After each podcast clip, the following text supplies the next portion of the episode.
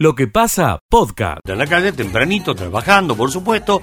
La información policial eh, tiene bomberil, eh, noticias que aglutina a esta hora. Marcelo, buen día, bienvenido a la segunda mañana. ¿Qué tal, Miguel? ¿Cómo le va? Buen día. Un gusto, como siempre, de, saludarlo. Buena mañana para usted y para el resto de los compañeros, como así también para, para la audiencia. En el ámbito judicial, hablamos sobre el supuesto secuestro que ocurrió en la jornada del día 22 de marzo hacia un menor. Por lo tanto, que hay, en ese momento detuvieron a cuatro personas mayores que fueron detenidas por el delito de privación ilegítima de libertad en grado de tentativa y usurpación de autoridad. En la jornada del día martes, en horas de la tarde, recuperó la libertad tras ser indagado por la fiscal Silvia Maldonado Julián Alberto Martín.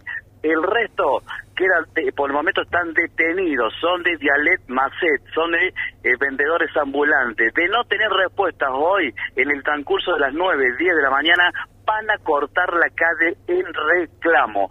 Otro de los temas, incendio en barrio Felipe Bota, una vivienda ubicada en Pelezártil al 2652.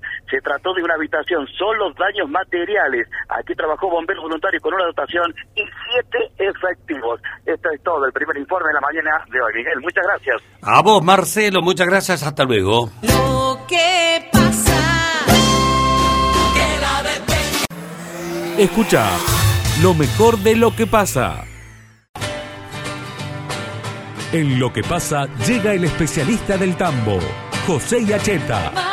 Se te saluda, José, con el mismo afecto de cada jornada. Buen día, ¿cómo estás?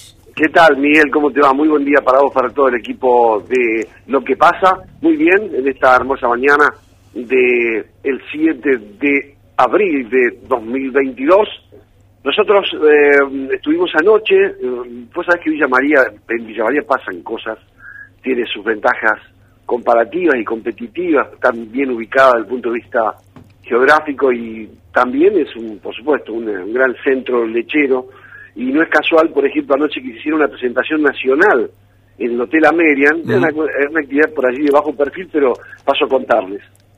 Eh, se pusieron de acuerdo dos empresas, una se llama Biofarma y otra Valchem, Valchem, que es una compañía multinacional que está corporizada en la República Argentina con un joven brillante que es Marcos Zenobi, que estudió mucho tiempo en la Universidad de Florida, en los Estados Unidos.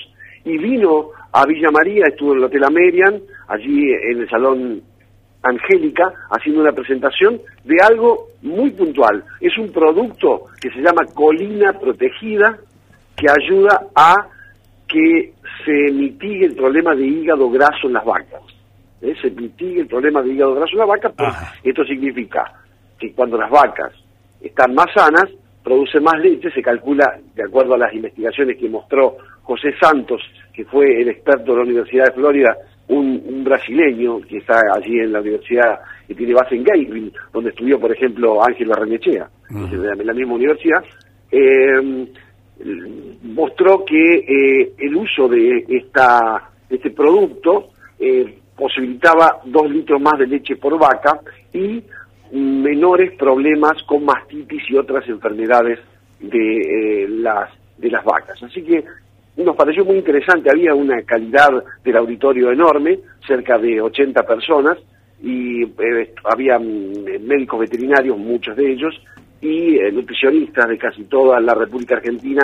Esto, insisto, fue anoche en la media lanzamiento donde Biofarma, que es una compañía muy importante de la nutrición animal, pasa a incorporar estos productos de Valken para tratar de darle más salud y productividad a la vaca, Miguel. Bueno, lindo eh, recuerdo y lindo momento, además, informado, porque que es cierto, como decís vos, pasan tantas cosas en la City, algunas que eh, se nos escapan. Menos mal que están ustedes para poder rescatarlos, ¿eh? Eh, Bien, eh, ah, eh, efectivamente, te digo que estuvimos con mucha gente, con muchos amigos. Entre ellos te cuento que esta gente de Biofarma, Miguel, armó un gran feedlot para hacer investigaciones en Jesús María. Nos invitó a visitarlo, así que seguramente estaremos en algún momento por allí para tratar de relatar lo que significa un enclave productivo que no solo genera carne, sino también información, investigación.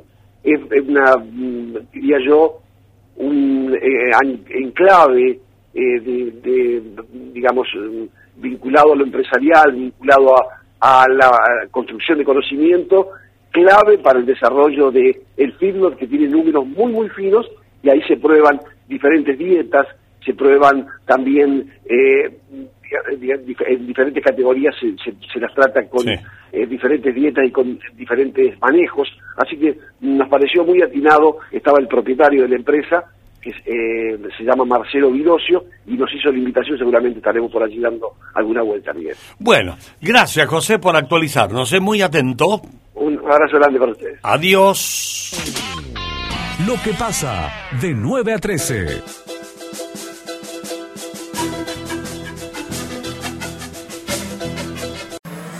Escucha lo mejor de lo que pasa.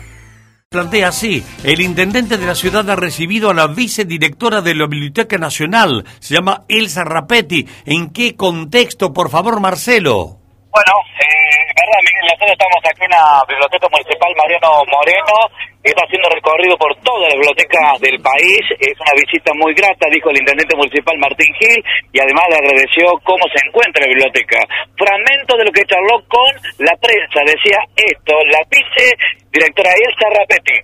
Yo hace 26 años que pertenezco a la institución y Juan me dice, ¿qué te parece, Elsa? ¿Qué es lo que falta hacer a la biblioteca? Salir, salir al interior, salir de la ciudad de Buenos Aires. Somos nacional y seguramente tenemos mucho para aportar con las bibliotecas de nuestro país. Así se hizo por primera vez en la historia un censo nacional de bibliotecas públicas, que estamos detectando muchas absolutamente invisibilizadas en pequeñísimos pueblitos hay una gran heterogeneidad entre el desarrollo y la organización de una biblioteca y otra. Intentaremos generar un estándar para crear una red y un sistema nacional de bibliotecas públicas, pero para eso hay que hacer un diagnóstico y no hay nada mejor que un diagnóstico ir presencialmente, estar, mirar, charlar con la gente, este, interiorizarse eh, qué demandas tienes y qué realmente podría aportar la biblioteca a esa comunidad. Bueno, algo de la conferencia de prensa, entonces, visitando la gente de la Biblioteca Nacional, Elsa Rapetti por la ciudad de Villa María, Miguel. Muchas gracias, Marcelo, en todos lados recogiendo, sí. Te cuento, la mañana sol, cielo totalmente despejado, bonita mañana ya calurosa, ¿eh? Gracias, Marcelito, hasta luego. Lo que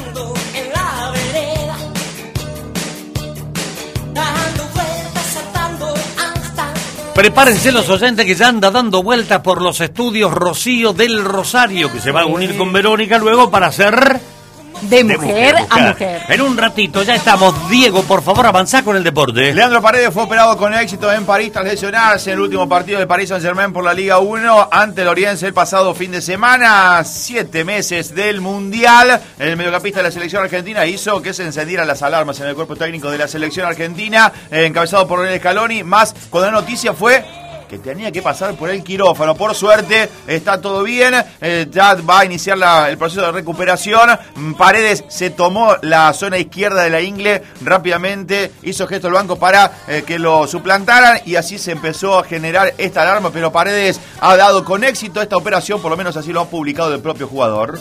Y FM Soluciones para la industria alimenticia. Amplia gama de sensores en Abelcar, España 532. Ranco Materiales crece servicio, comodidad y entrega puerta a puerta. Ranco, amigo de los albañiles. Anímate a dar el paso. Es que tu oficina, consultorio, tu espacio de trabajo ahora tiene a Quorum Punto Espacio. Excelente ubicación, 3534-296-666. Ah.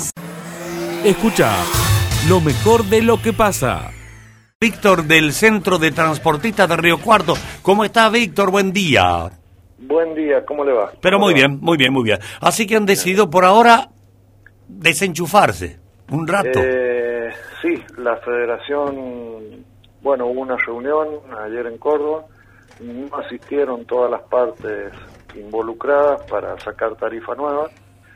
Eh, entonces la federación pasó eh, pidió pasar a cuarto intermedio hasta el día lunes.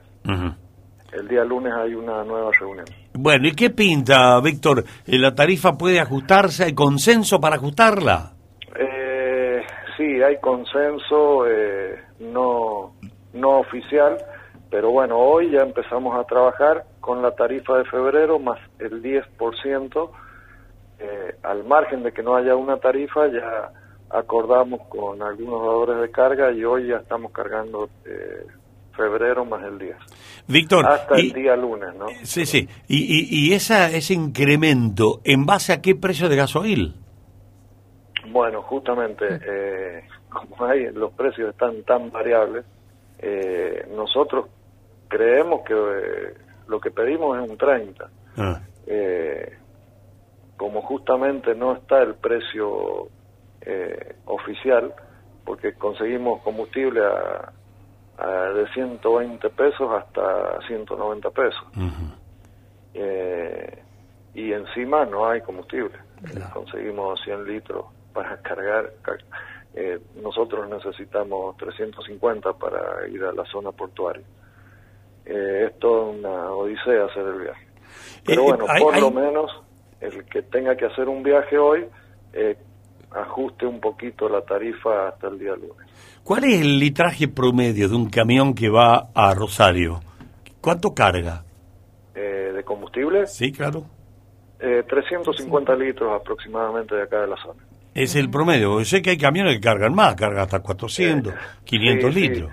Sí, sí, exactamente. Eso varía mucho si van y vienen cargados, Ah, si van cargados y vuelven vacíos, eh, varía el consumo. Bueno, entonces quedamos, Víctor, para concluir esta conversación, si usted me lo permite, en que el lunes volvemos a ver en qué situación estamos, diga, así será la Eh, cosa. eh, exactamente. Pasamos a cuarto intermedio hasta el día lunes a ver si, si se destraba de todo el conflicto. Bueno, le, le agradezco por, por aclararnos y el lunes volveremos a hablar, Víctor. Le agradezco. Bueno, cómo no, cómo no. Adiós, que tenga el mejor día. Adiós. Gracias. Hasta luego. Lo que pasa de 9 a 13. Escucha lo mejor de lo que pasa. Seguros, que ahora necesita personal. Llama urgente. Grupo MEI División Seguros se complace en presentar.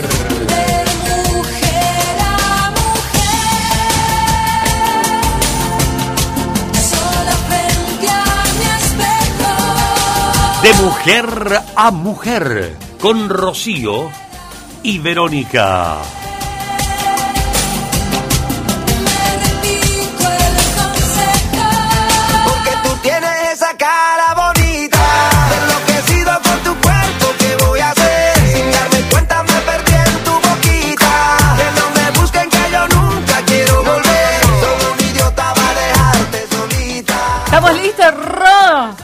Listo, listo. Qué linda, bienvenido, bienvenida a otro jueves Muchas de gracias. mujer a mujer. Muchísimas gracias, Bello. Hoy con un tema hermoso que ya lo vamos a ir desglosando de a poquito. Pero contame, Ro, venís de afuera, ¿cómo está el tiempo? Temperatura 25 grados y la humedad 75%. Ay, está altita la humedad, ¿eh? Calorcito. Calorcito. Ro, eh, Sí. la gente que quiere mandarnos mensajitos, ¿dónde lo puede hacer? Al 154, 113, 102. Este tema me encanta. A mí también. Dichos populares. Me encanta. Son tan clásicos que uno suele repetirlos con tanta naturalidad que muchas veces se aplican como si fueran un programa automático de un lavarropas. Es verdad. Uno sabe qué significan y qué se quiere decir. Pero por lo general se desconoce su origen.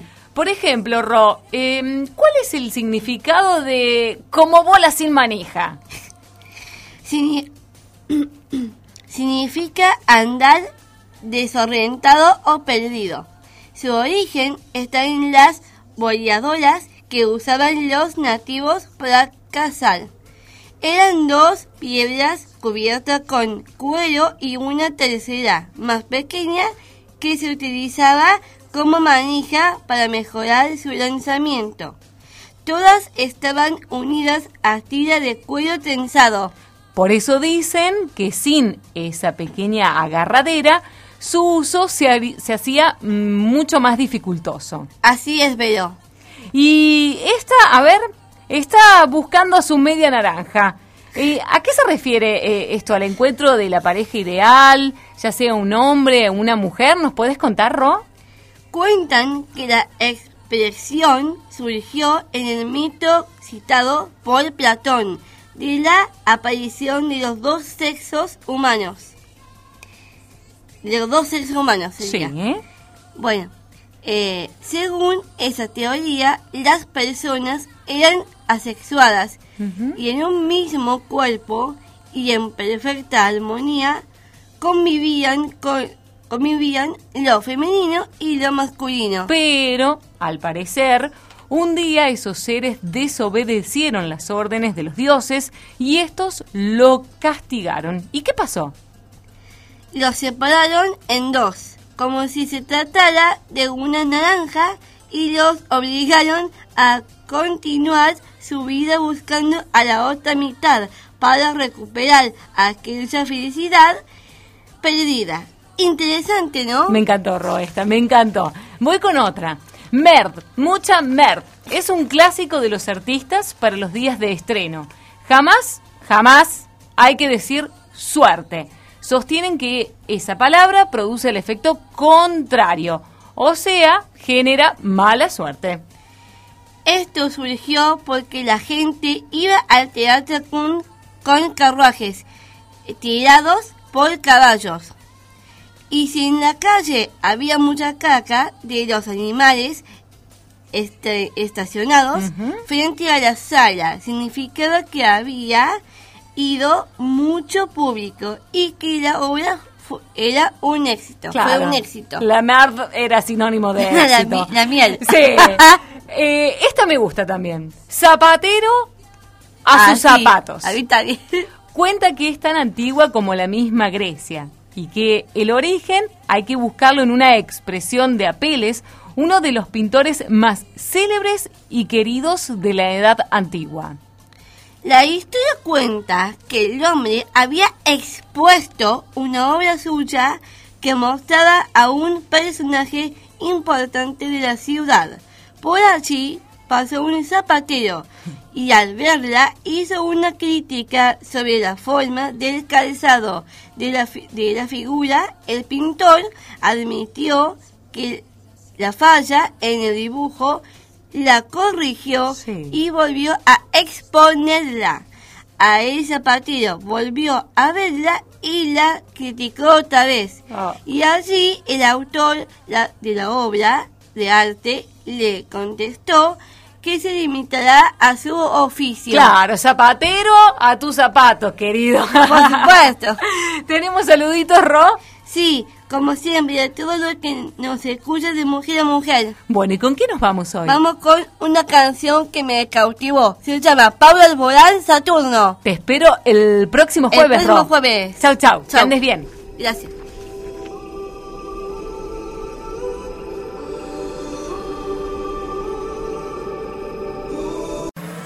Escucha lo mejor de lo que pasa.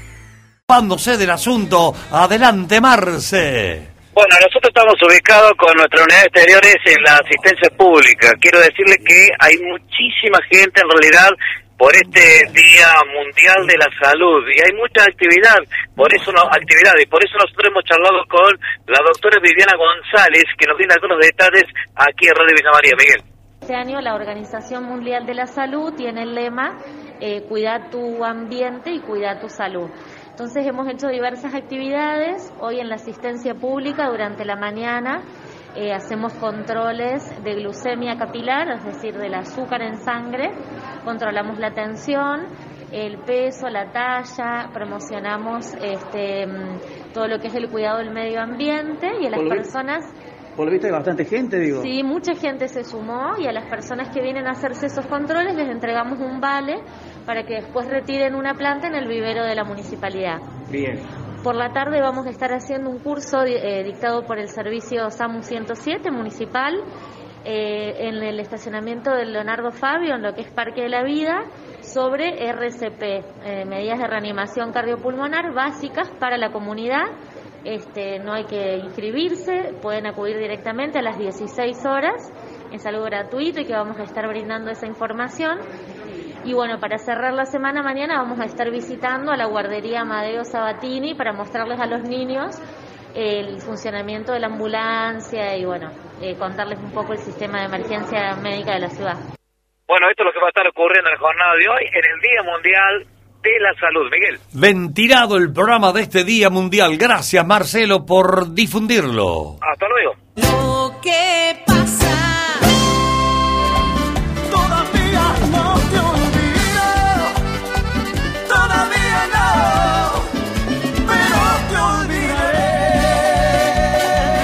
Olvidé. Avellaneda, todos los perfumes que quieras y con precios de regalos. Farmacia Avellaneda, San Juan y Maciel para los barrios y para toda la City. Retira tu préstamo de hasta 100 mil pesos en el acto en cuotas fijas y seguí disfrutando. Seguí pidiendo 100 lucas que no se le termina nunca. Plan Platino, mi tarjeta. Consigne Hacienda Grimaldi Remate Ferias. Llámalo al Ariel Calcaño 353-656-6932. Cherasco Maquinaria sigue entregando máquinas al campo. Cherasco Maquinarias, Villa María La Laguna. Especias Don Luis. Un mundo de nuevos sabores para toda preparación. Especias Don Escucha lo mejor de lo que pasa. comentado que están eh, descontentos con lo que la municipalidad le está ofreciendo como, como vecinos. Eh, van a hacer un reclamo. en Martín Ruiz, que es el presidente del centro vecinal. ¿Cómo está Martín? Un gusto. Hola, buenos días, ¿cómo va? Bien, bien, bien. ¿Qué van a hacer? A ver, ayúdame un poquito, Martín, porque yo te estoy dando manija y vos decís, hola, buen día, ¿cómo te va? No. Martín, ¿están muy molestos, Martín?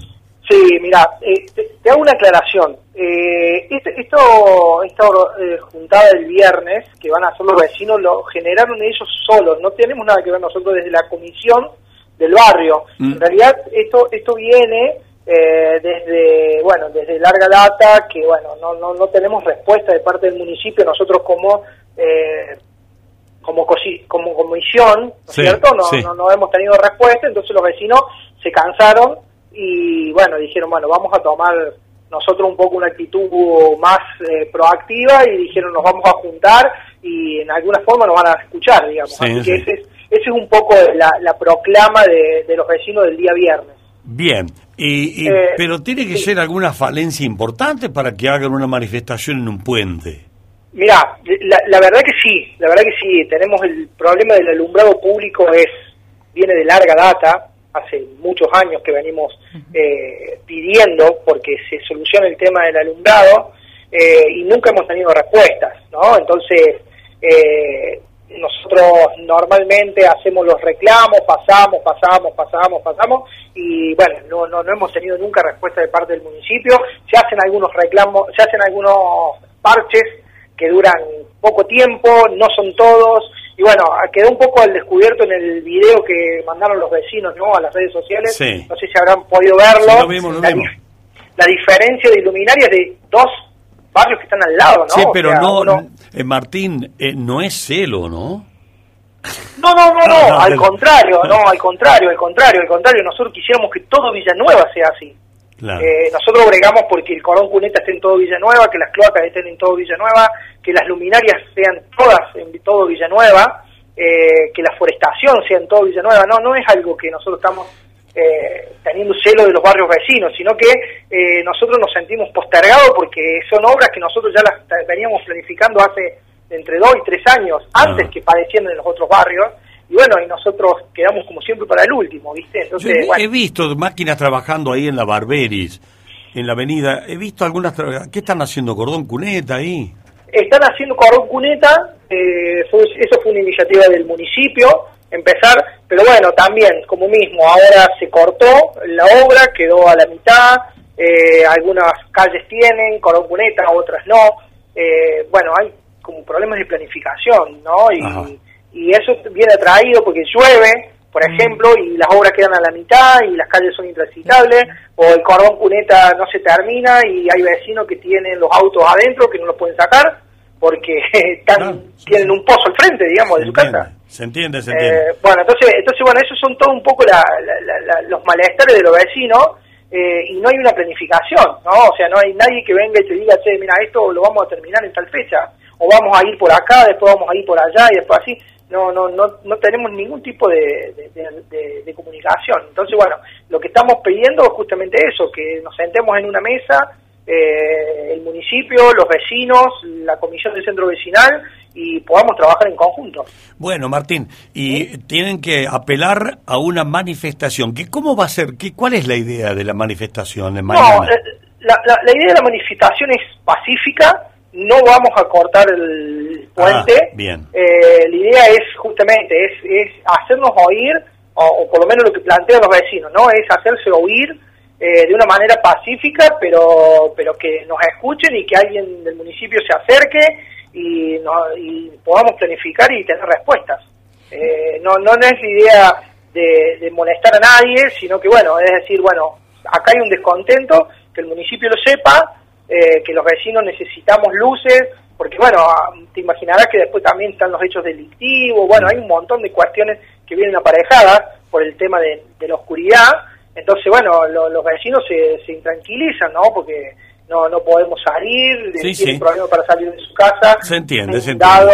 no tienen luces. Y una bueno, cosa trae la otra, claro. Pero ustedes pero han tenido diálogo alguna vez, me imagino, que han conversado alguna vez antes de hacer una manifestación, uno habla primero. Exactamente, hemos tenido varios diálogos y quedaron todos en promesas, que nunca se concretaron en obras, ¿no? O sea, sí, lo vamos a hacer, lo vamos a hacer, y bueno, pero las cosas no están. Las Y ahora que anunciaron para mañana esta manifestación, no lo llamó nadie como para impedir que lo hagan, no impedir, sino para decirle, muchachos, no lo hagan, vamos a conversar otra vez, ¿no, no, no, no pasó eso? Eh, te soy sincero, hubo algunos llamados Ajá. con la idea de sentarnos a- en una mesa a hablar, pero bueno, eso se, se va a ir para adelante. La, la idea de los vecinos es expresarse y lo vamos a hacer. La convocatoria, la convocatoria es, eh, si no corregime, para hoy a las 19 en el puente, para mañana a las 19 en el puente ahí del Brigadier Bustos, el puente nuevo. ¿Y la modalidad cómo va a ser? Eh, ¿Van a estar ahí al costado, en el puente? Los Vamos a estar ahí al costado, vamos a ir estar al costado del puente. Eh, y bueno, nada, vam- vamos a hacer, vamos a juntarnos todos los vecinos ahí, en el puente, para que se vea. ¿Pero los autos todos- van a poder pasar? Sí, los autos van a poder pasar. Está, Sí, correcto. los autos van a poder pasar. Bueno, Sí, sí, la idea, la idea no, no es molestar a nadie, sino ser escuchado solamente. sí, visibilizar el problema, hacerlo más, hacer ruido, como decimos habitualmente, vamos a hacer ruido. Para que Un nos poquito. escuchen. Bueno, Martín, poquito. eh, que tengan éxito. Ahí eh, nos escuchan en la Municipalidad de Villanueva, se nos, nos tienen sintonizado. Hay dos o tres oficinas que sí. Ahí Claudia Regui siempre nos escucha. Eh, Bueno. Seguramente que, a ver, mándele, llámenlo ahí de Villanueva, llámenlo a Martín, díganle, traten de acomodar un poco antes, salvo que quieran que la manifestación se haga. Bueno, no. Vamos, vamos, vamos a tratar de sentarnos en una mesa y dialogar, que es, es- es nuestra, es nuestra idea y es nuestra forma de trabajar, que fue siempre así. Gracias, Martín, que tengan, Dale. que tengan resultados buenos, ¿eh? Ojalá que sí, ojalá que sí. Eh, Te agradezco mucho el llamado y bueno, y gracias por darme el lugar y obvio que si se escucha en la municipalidad, que bueno, estamos, estamos disponibles para, para sentarnos en la mesa cuantas veces haga falta. Bárbaro. Gracias, Martín, presidente del Centro Vecinal, Barrio Golf Villanueva. Gracias, ¿eh? Gracias a ustedes. Adiós, adiós. Lo que pasa de 9 a 13. Escucha lo mejor de lo que pasa. El otro que gana. No tenemos posibilidad de contagiarnos de COVID. El COVID. Cierra por todos lados. Claro. Es decir, por ejemplo, los días eh, como ayer no tendría que haber venido a estudio. Vas a quórum punto espacio. Pero me encanta la idea. Porque perdimos nosotros. Entonces, un día como hoy, me puedo trasladar yo allá. Bueno, poneme los tamborcitos que va Martín.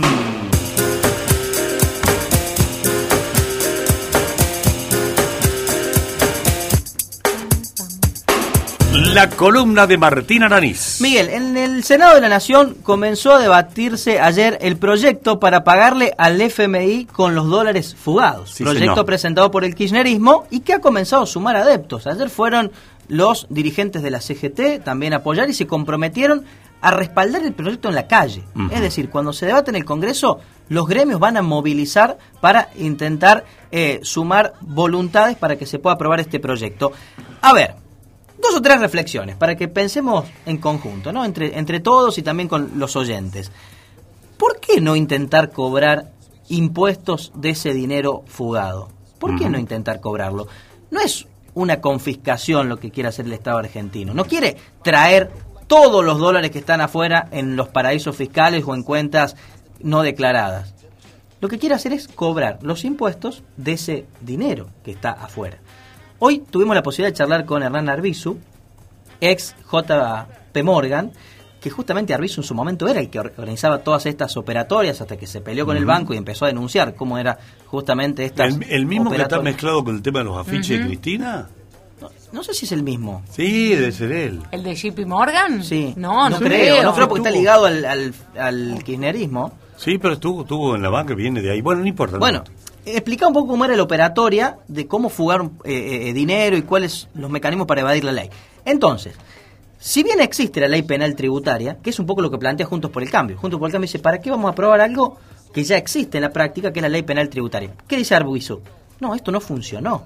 No funciona, no se puede rastrear, evidentemente, con esta normativa a aquellos que han evadido eh, impuestos. Porque no es que las cuentas están declaradas, le decimos a tal banco, bueno, a ver cuánto tiene X persona, bueno, tiene que tributar tanto. No, es plata que está dando vueltas, que no se sabe en qué lugares están. Bueno, entonces, ¿cómo rastrear ese dinero? Bueno, entonces Arbizo nos decía esto, que hay que generar una nueva normativa. Entonces, ¿cuál es la pérdida que tendría el Estado argentino sumando una nueva herramienta? Tenemos la ley penal tributaria. Si sumamos esta nueva ley para intentar cobrar impuestos de ese dinero fugado, mucho de ese dinero fugado, en el último tiempo, con plata que llegó del Fondo Monetario, bicicleta y se fue para afuera de vuelta.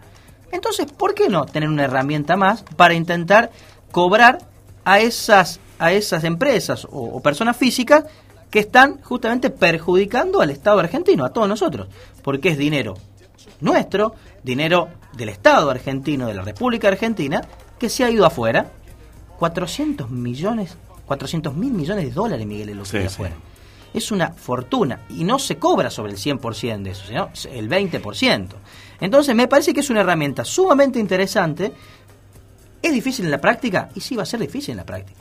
Porque rastrear dónde están esas cuentas, cuánto fugó, cómo no. fugó, no es fácil. Y yo lo escuché a Arbizu decir que es imposible rastrear. Es muy difícil rastrear, es muy difícil. Pero, ¿por qué no intentarlo? Porque no estamos hablando de cobrarle impuesto a alguien que tiene todo en regla. No es que, a ver, cuando los productores, por ejemplo, rurales se enojan porque le quieren aumentar las retenciones, y está bien en el, ojo, en el enojo, ¿no?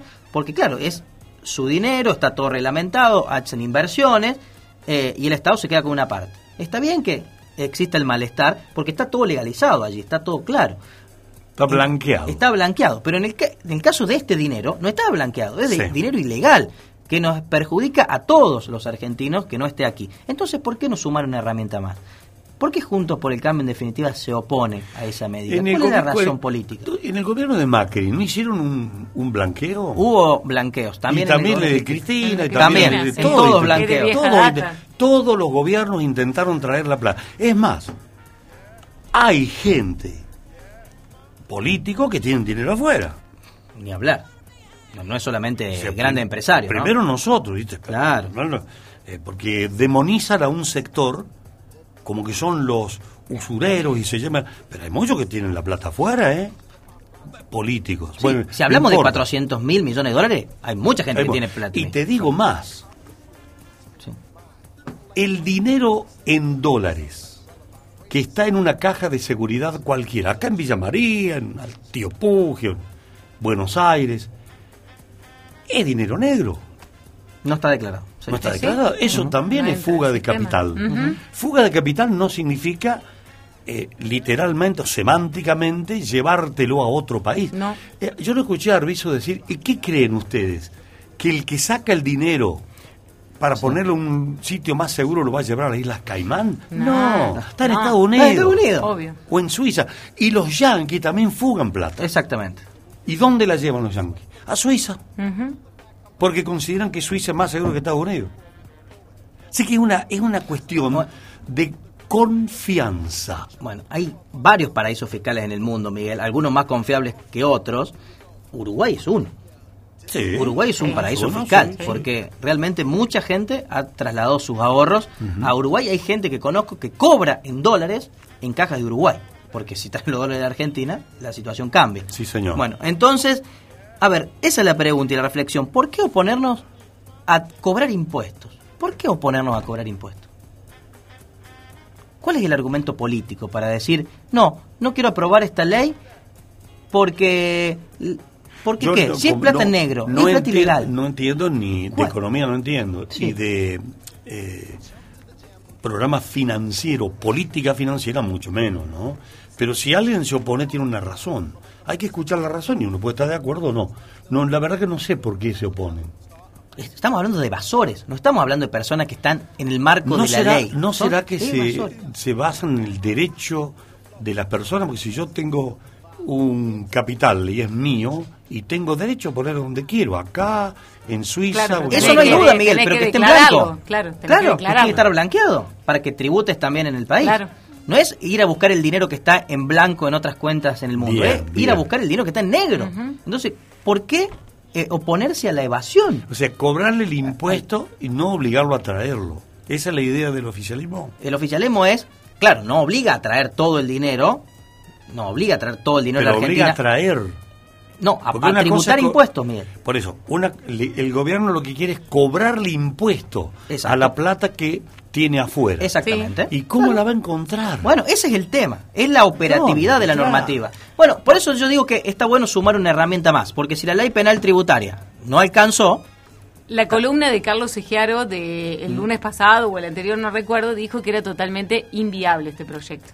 Que no tenía asidero. Ujú. No había forma de Sí, no rastrear. forma. Bueno, no había. bueno, Arbizu dijo otra cosa distinta, y si bien dijo que era difícil, a través del levantamiento del secreto bancario, dos o tres medidas, que es lo que está analizando hoy el Senado. Sí, pero Segiaro explicó que puede haber muchos, eh, ya después, hoy, ahora no, porque ya estamos muy cortitos, pero mañana podemos hacer un recorte. Hay muchos vericuetos en la economía para saltear justamente esto del central, bla, bla, bla, bla, bla. Lo que dice Vero, replicando lo que argumentó Sellaro, Arbizu también lo dice. Porque Arbizu, ahora me acuerdo, fue funcionario del Fondo Monetario y trabajó en eso. ¿Qué hacía Arbizu? El que vos entrevistaste. ¿Sabés Sí, qué o- hacía? Él era empleado del JP Morgan Sí. y estaba pagado para venir a la Argentina Sí, hacer eso. y hacer la trampa para que saquen la plata Bueno, después se Mirá si sabe el Claro, tipo. después se peleó con el- los directivos del JP Morgan Claro, y y, se- y- y empezó a vino- denunciar todo La lo que él hacía. sí, la claro, él empezó a denunciar todo lo que él mismo hacía. Lo que él hacía hacer. Claro, exactamente. Era un asesor, decía, Sí, sí. vos tenés, che, tengo 50 palos, habla con Arbizu. ¿Y Arbizu quién era? Era un ti- una persona que era empleada de bancos y encargada de hacerle la vueltita para sacar la plata. El nexo. Eh, Era el nexo, el, El facilitador nexo, de sí. sacar la plata Que fuera. no hacía nada ilegal, ¿eh? Ojo.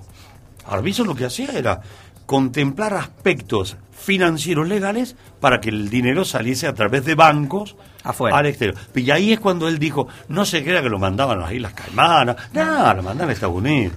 Lo mandaban a Estados Unidos. Bueno, y después de salir en blanco, muchos tac, automáticamente a, a la plata no declarada. Bueno, y eso es lo que se está buscando. Bueno, esta discusión, Miguel, comenzó ayer. Todo lo que estamos discutiendo nosotros aquí, eh, respecto de cómo operativizar la ley, cómo buscar a esos evasores, es lo que comenzó a debatirse ayer en el Senado de la Nación. Algunos cuestionaban también por qué entró en el Senado y no en diputados, porque siempre los impuestos entran por diputados. Bueno. En, en definitiva no importa por qué Cámara entre, digamos. ya esta discusión creo que está saldada. Sí. Lo, lo importante es que se debatan los proyectos y que los legisladores puedan generar algunas soluciones. ¿no? Sí, sí, pero estaría bueno, eh, digamos, como idea general, yo no, repito, no entiendo de política monetaria, financiera. Sí, es difícil, es difícil. Es difícil. Pero estaría bueno como idea general que alguien que tiene, o todos los, los argentinos que tienen 400 mil millones de dólares en el exterior, ayuden a pagar y entonces, la- lo que debemos, que son 47 mil millones. Exacto. Es el 10%. Sí.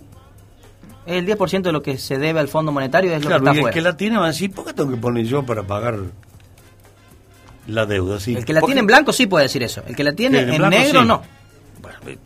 Pero ha sido una opción que él tuvo. de sacarla. La tiene en negro no lo va a encontrar. Si la tiene en blanco, sí le puede decir, eh, voy a colaborar o no. Sí, sí, Eh, sí, tiene derecho. Pero bueno, eh, ay Dios. Qué discusión, ¿no? Es una linda discusión la que se va a dar en el Congreso de la Y si hiciéramos políticas activas, proactivas de producción y, y que generemos mucho y no nos peleemos tanto, nos Mm. pongamos de acuerdo y dejemos de andar mangándole a los otros que sacaron la plata afuera. Sería lo ¿Por qué no hacemos un, por qué no laburamos? Sería lo mejor, ¿no? Sí. Sería lo mejor. En una de esas, si laburamos y nos ven que Sí. trabajamos todos juntos, de acuerdo, eh, andando y el país empieza a andar, dicen, yo voy a traer la plata a la Argentina. Y que nos tengan confianza. Incluso los Claro, nuestros, y los propios. Mm. si- y que si no laburas y ordenas las cosas, no, no te van a tener confianza nunca. Ni los propios. Pero claro. Ni los propios. Bueno, eh, igualmente, a ver, siempre está ahí una discusión ética en el fondo, ¿no? Siempre está la discusión ética, ¿no? De, de- de tener la plata en blanco, de tenerla en negro, no declarada. decla- hay una cuestión ética muy de fondo que, bueno, que a aquellos que tienen la plata me parece que poco les importa, la verdad. Sí, sí. Poco les importa. Bueno, y es un poco lo que está, se está discutiendo ahora en el Congreso de la Nación. Listo, gracias. Nos vemos Martín. mañana, Miguel, luego. Columna de Martín Aranís.